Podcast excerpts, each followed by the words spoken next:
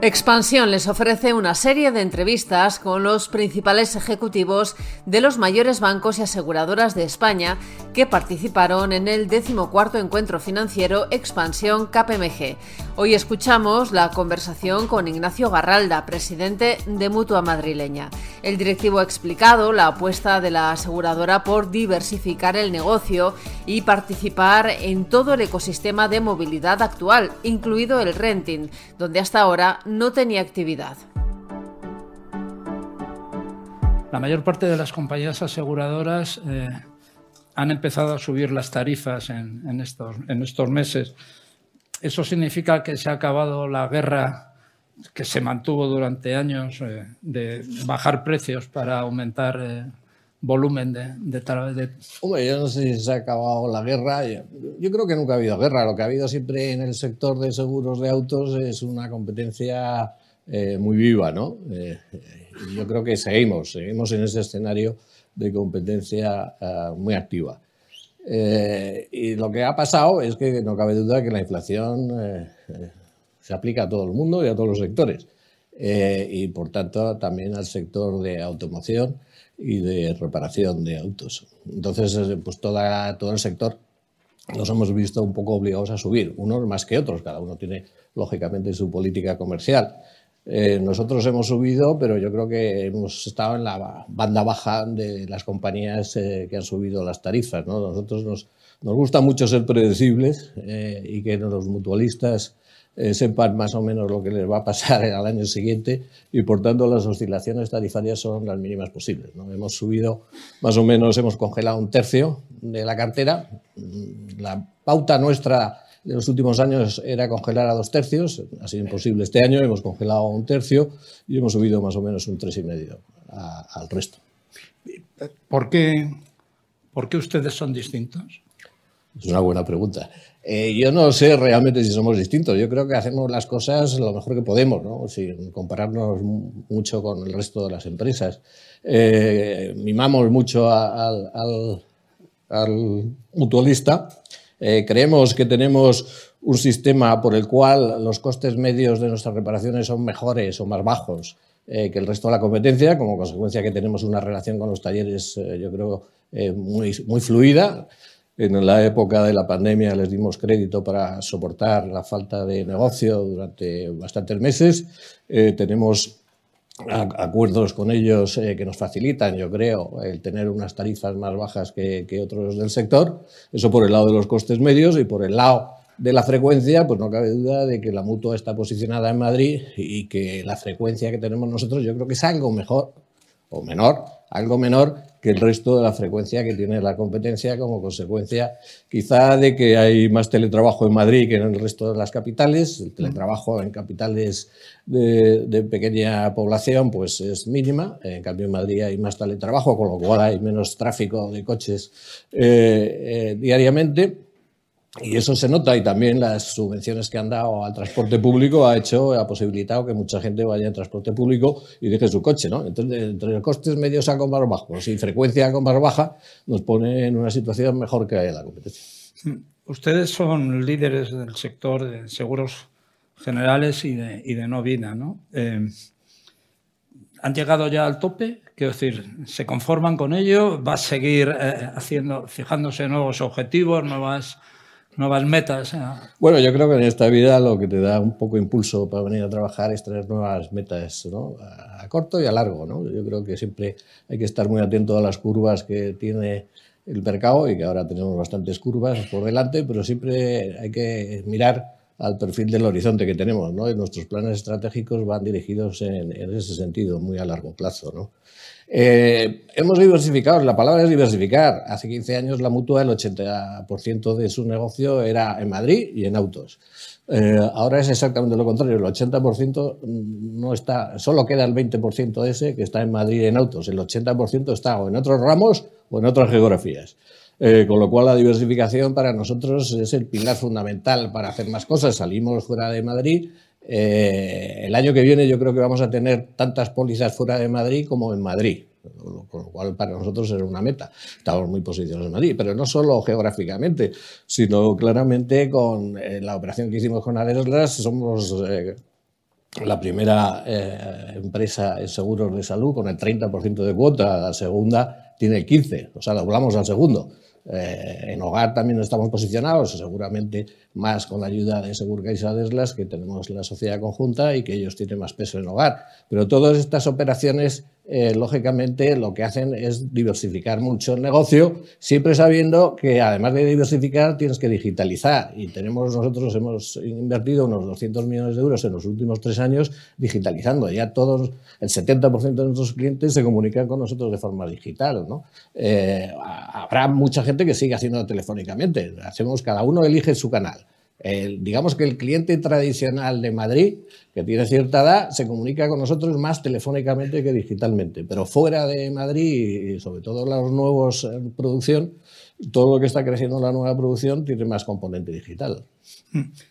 Hablando de diversificación, no deja de sorprender a primera vista que uno de los eh, negocios que, que han iniciado sea un negocio relacionado con la movilidad ¿eh? Eh, para que gente que no quiera tener automóvil o que no pueda tener automóvil pueda eh, usarlo por minutos, por días, por meses. No, no, no, va eso en contra de que sean ustedes la compañía casi más importante, si no la más importante, en el ramo del automóvil. Es decir, es justo lo contrario, en buscar ¿eh? señores que tienen, señores y señoras naturalmente, que tienen, que tienen automóviles para asegurarles. Pues eh, sí, tienes toda la razón. Eh, no cabe duda de que esa es una reflexión que tuvimos ya hace como seis años por ahí, cinco o seis años, que veíamos esta cierta tendencia que se va manteniendo o incrementándose de que la juventud cada vez quiere tener menos coche en propiedad. Y si no tienes el coche en propiedad, no tienes seguro. Eh, y esa era una tendencia que puedes tener dos actitudes. La, primera, más que, más que dos actitudes, es la primera reflexión. ¿Esto es parable o es imparable? Eh, si llegas a la conclusión de que es parable, pues a lo mejor vas en la política que acabas de decir. Eh, si crees que es imparable, pues hay que unirse a ellos. ¿no? entonces, yo creemos que es una tendencia que no va a ser muy rápida, pero que sí que va a ser tendencialmente eh, eh, bajando los coches en propiedad y entonces nos quisimos posicionar porque nosotros queríamos que en la mutua lo que tiene que hacer es eh, satisfacer la necesidad de movilidad, que esa necesidad no, no, va a dejar de existir nunca, porque toda la gente se mueve por definición. entonces nosotros, ¿por qué vas a limitarte a un nicho de seguro de propiedad? si a la gente nos asocia a la mutua como todo relacionado con todo instrumento que sea eh, que facilite la movilidad, eh, pues lógicamente ahí deberíamos tener una ventaja comparativa. Y por eso nos metimos en el ecosistema de movilidad que lo que trata es usted que quiere moverse eh, por minutos o horas, pues tenemos el car sharing con Voltio que tiene en Madrid ya mil coches y que vamos a incrementar y seguramente sacar en otras capitales de España. que quiere moverse mm, por días, pues hemos comprado un rentacar Centauro que ha tenido unos ejercicios el año pasado el anterior con unos márgenes brutales, enormes, pues le, le alquilamos un coche si quiere hacerlo por días y ahora si quiere hacerlo que hay una tendencia clara en el mercado al renting por particulares por años, cuatro años, que suele ser el renting de particulares, pues estamos ahora tratando de negociar eh, con alguna empresa de renting algún tipo de acuerdo, porque no necesitamos hacerlo todo al 100% en propiedad.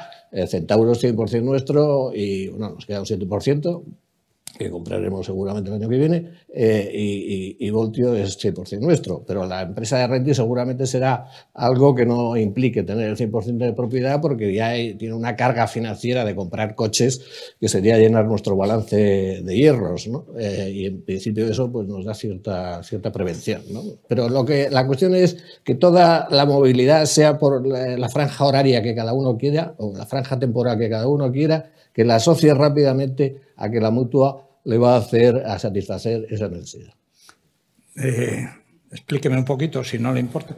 Eh, algo más de, este proyecto de, asociación con alguna empresa de renting. Bueno, estamos en negociaciones, eh, estamos en conversaciones con algunas, tampoco hay muchas, son empresas grandes, muchas son multinacionales, son complicadas porque tienen la, la pata española y la pata extranjera. Eh, todo eso pues exige, no, no, puedo explicar más porque estamos en fase de, discusión o de pero nos gustaría hacer algo, hacer algo con alguna empresa de renting eh, para, para, cerrar el círculo, ¿no? Eh, días, semanas, eh, llegar a años, ¿no? a cuatro años y después si tienes más de cuatro años el coche en propiedad de toda la vida y así haces el 360 grados. Nos falta la pieza de renting que algo se nos ocurrirá. Estupendo. No, otra cuestión es, ustedes lo han, lo han, anunciado hace, hace poco como una de las piezas, el, el tema de las rentas vitalicias eh, ah, eh, eh, como consecuencia de la subida de los tipos de interés. ¿En qué manera mm, están aprovechando esta subida de los tipos de interés y el hecho de que las entidades financieras, yo se lo pregunté ayer a, varias de ellas y todos me contestaban casi lo mismo, no están aplicando directamente esa subida a sus clientes de pasivo. ¿Cómo, cómo están ustedes aprovechando? Bueno, nosotros que no tenemos clientes de pasivo, eh, somos asesores, somos asesores y lo que nos encanta es asesorar. No, pero seguro que les están quitando clientes de pasivo a los bancos algo de pasivo en la parte de vida ahorro es de pasivo, eso está en nuestro balance, ¿no? Ahí tenemos unos 1.500 millones de provisiones matemáticas, que eso sí que está en el balance, eh, eh, y que queremos crecer. Queremos crecer en las dos vertientes, en, la parte de asesoramiento eh, sin garantía, sin garantía de la propia mutua, eh, que sería básicamente a través de fondos de inversión y fondos de pensiones, eh, y en la parte garantizada, que sería productos de aseguradores de vida ahorro o rentas vitalicias. Yo creo que hay que estar en los dos, en los dos lados, porque tenemos clientes que cada uno tiene su perfil de riesgo y unos eh, valoran más eh, una cantidad fija, aunque renuncien a tener una rentabilidad adicional superior, y otros, en cambio, prefieren tener un rango de máximo y mínimo eh, y moverse dentro de esa franja. Nosotros creemos que, por supuesto, somos los primeros en España en no vida, pero que queremos crecer mucho en toda la pata patrimonial o financiera. Por eso hemos, hemos llevado eh, tres años haciendo operaciones de compra, de adquisiciones de gestoras de activos. Hemos comprado EDM, eh, eh, Alantra, Orienta, todo eso va bajo un proceso de convergencia final en la cual ahora mismo sumando todos los, los activos bajo gestión, eso, sumamos 20.000 millones de euros. Somos claramente, después de los grandes bancos, eh, pues estamos ya en esa, en esa línea. ¿no? Eh, yo creo que, esperamos crecer bastante en la parte financiera porque el escenario macroeconómico nos deja ahora un margen que si los bancos están remisos, pues nos facilitan las cosas, no cabe duda. Están aprovechando bastante de ello, ¿no? no eh, bueno, tenía aquí una pregunta sobre cómo ve, cómo ve los, los mercados financieros el año que viene. Este está ya, bueno, se suponía que estaba a punto de terminar y que estaba medio hecho, pero, pero la verdad es que los cisnes negros aparecen cuando, cuando menos esperan, ¿no? Eh, entonces, querría ampliarlo. ¿Cómo, ¿Cómo, ve el cierre del año este mercado con, tras el problema, vamos, con, los, los problemas que han surgido entre Israel y Palestina, con con los ataques de Hamas y, la respuesta israelí. y, cómo ve el, cómo veía o ve el, siguiente. ¿no? El, año pasado, por esta, por esta época que también hicimos esta, este foro, eh, creíamos que el año iba a ser malo, el invierno iba a ser malo y, nos equivocamos rotundamente, eh, porque ha sido un, ejercicio bastante bueno en, crecimiento a nivel, a nivel español. ¿no? Se han recuperado mucho casi todos los sectores. Eh, este año, en el 23, pues bueno, empezó muy bien, después con el Silicon Valley se complicó la vida, con Credit Suisse se complicó la vida, en julio volvió a subir y a, tener buenos resultados tanto en la renta fija como en la renta variable. Y en cambio agosto y septiembre pues tanto la renta fija como la renta variable pues han comportado de forma un poco desfavorable, ¿no? Eh, ¿Qué va a pasar a lo largo del año? A lo que queda del año, pues yo prácticamente ya todo el mundo da el año por cerrado con estas, rentabilidades. Ha sido un año eh, bueno para el ahorrador medio, tanto en renta fija eh, como en renta variable, porque todos los índices están en positivo, con lo cual no va a compensar seguramente los horrores del 2022 que hizo penar a muchos, a muchos ahorradores, pero a muchos de ellos sí que el 23 va a compensar el 22, ¿no? ¿Qué va a pasar el año que viene? pues no sé, eh, la verdad es que yo creo eh, que todos los informes del Banco de España, dándole por bueno al del Banco de España, que yo creo que tiene el mejor servicio de estudios del país, pues habla de un 2,3, me parece que habla para, para, para este año y el 1,8 para el 24. Con lo cual son el, Fondo Monetario ha dicho 1,7, 2,5 este año, lo ha dicho esta mañana y 1,7 el que viene. Bueno, pues más o menos coinciden. Parecido, más o menos coinciden. Claramente el consumo con la restricción del crédito eh, se, tiene, tiene que notarse. Y no olvidemos que en España dos tercios del PIB viene eh, determinado por, el consumo, con lo cual eh, algo menos de alegría pues se tiene que notar. ¿no? Las exportaciones tiene que caer algo porque nuestro mayor eh, receptor de nuestras exportaciones es Alemania y Alemania está prácticamente al 0% en negativo, eh, con lo cual eh, digamos que será un año difícil, un año difícil. La, y la cuestión, yo lo que me da más miedo, y hablando de los cisnes negros, que espero que no se dé, es el cisne negro de que la prima de riesgo, que es un, un ente que está dormido, se despierte. Eh, ahora la prima de riesgo de la deuda española está a unos 115 puntos básicos con referencia al alemán, al bono alemán a 10 años.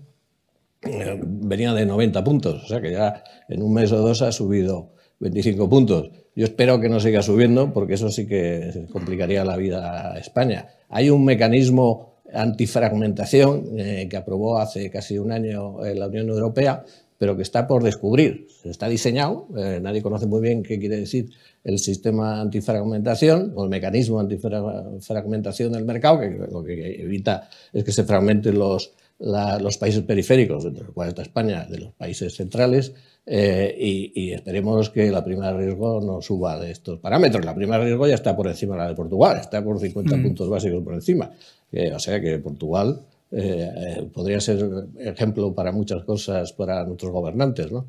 Eh, pero bueno, yo espero que si la prima de riesgo se mantiene a estos niveles, no debería haber grandes, grandes problemas ni en las bolsas ni en la renta fija. Todo el mundo ya asume que la renta fija va a tener altos tipos altos del 5, 4 o 5% a los, próximos años, con lo cual el rentista va a tener eh, claramente dos años de cierta bonanza, ¿no?